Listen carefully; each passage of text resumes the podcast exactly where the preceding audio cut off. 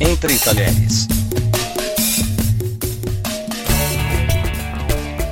E aí, gente, tudo bem com vocês? Entre Talheres, um podcast que fala sobre comida, tá de volta para falar sobre algo que se tornou um must, especialmente da comida rápida, hambúrguer.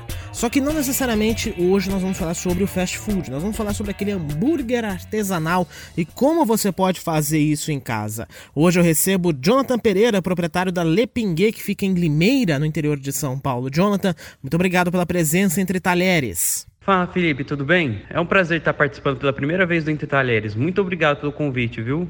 Jonathan, eu começo perguntando qual é a melhor carne para fazer um hambúrguer? Olha, é muito legal a gente dividir o boi em duas partes, né? Do dianteiro e o traseiro. É, para chapa, eu gosto bastante de usar a ponta de peito com a 100. Para grelha, por exemplo, já, já gosto de usar só fraldinha.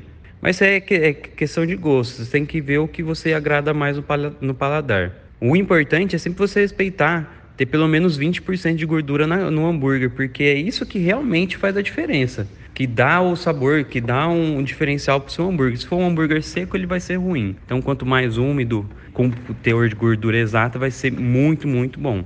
A gente já ouviu muito falar do blend com um pouco de bacon e tal, nem sempre os açougues atendem isso. É possível fazer em casa? É, até engraçado, né? Tem açougueiro que faz, tem açougueiro que realmente não faz. Eu não sou muito adepto em misturar o bacon no hambúrguer, viu? Porque o bacon ele tem, ele tem um sabor característico, ele acaba é, roubando um pouco a cena da, da carne que você escolhe para o seu blend. Vamos deixar o bacon para o complementar do lanche, né? Do hambúrguer, deixar o bacon ali com, com queijo, porque ele tem, ele tem uma função muito, muito, muito é, específica que todo brasileiro gosta. Mas também dá para fazer hambúrgueres com, com parte do, do porco que não vai roubar tanto assim a cena. Por exemplo, misturar uma, um, uma carne bovina com uma copa lombo do, do porco. Fica super legal.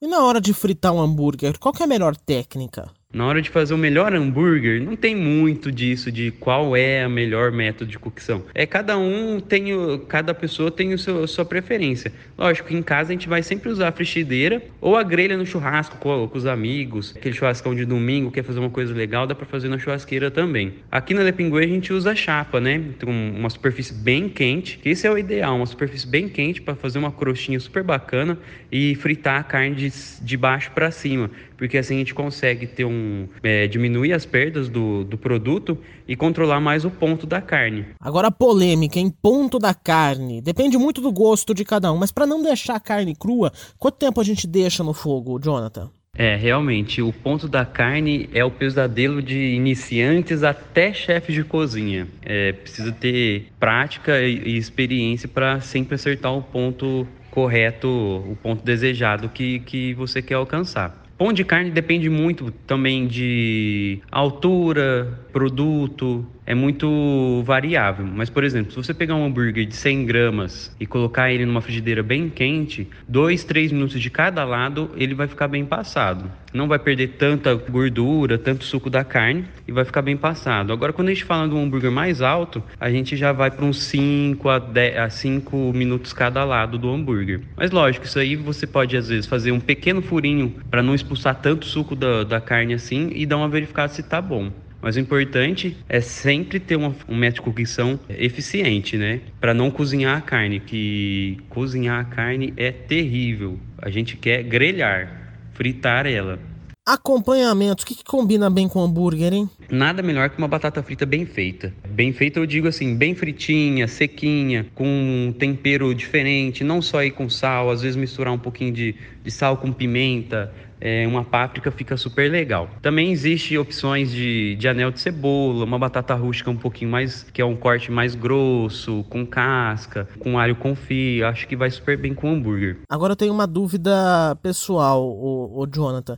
Nos Estados Unidos o pessoal come hambúrguer com milkshake. O que, que você acha disso? Tem saído bastante no restaurante? Felipe, é até engraçado você me perguntar isso, porque realmente eu estive nos Estados Unidos há pouco tempo fazendo uma pesquisa de mercado em gastronomia e comi bastante hambúrguer por lá. E eles realmente é, comem vários produtos, não é só lanche, não. É pizza, é batata frita. Só que a produção do milkshake deles lá é bem diferente. Eles têm é, umas máquinas que fazem um sorvete específico pro milkshake. Então, é um milkshake mais leve, não é tão gorduroso igual o sorvete nosso daqui. É um pouco diferente. Então, não fica tão pesado. Mas aqui na Lepinguê também o pessoal acaba, acho que por curiosidade, acaba experimentando.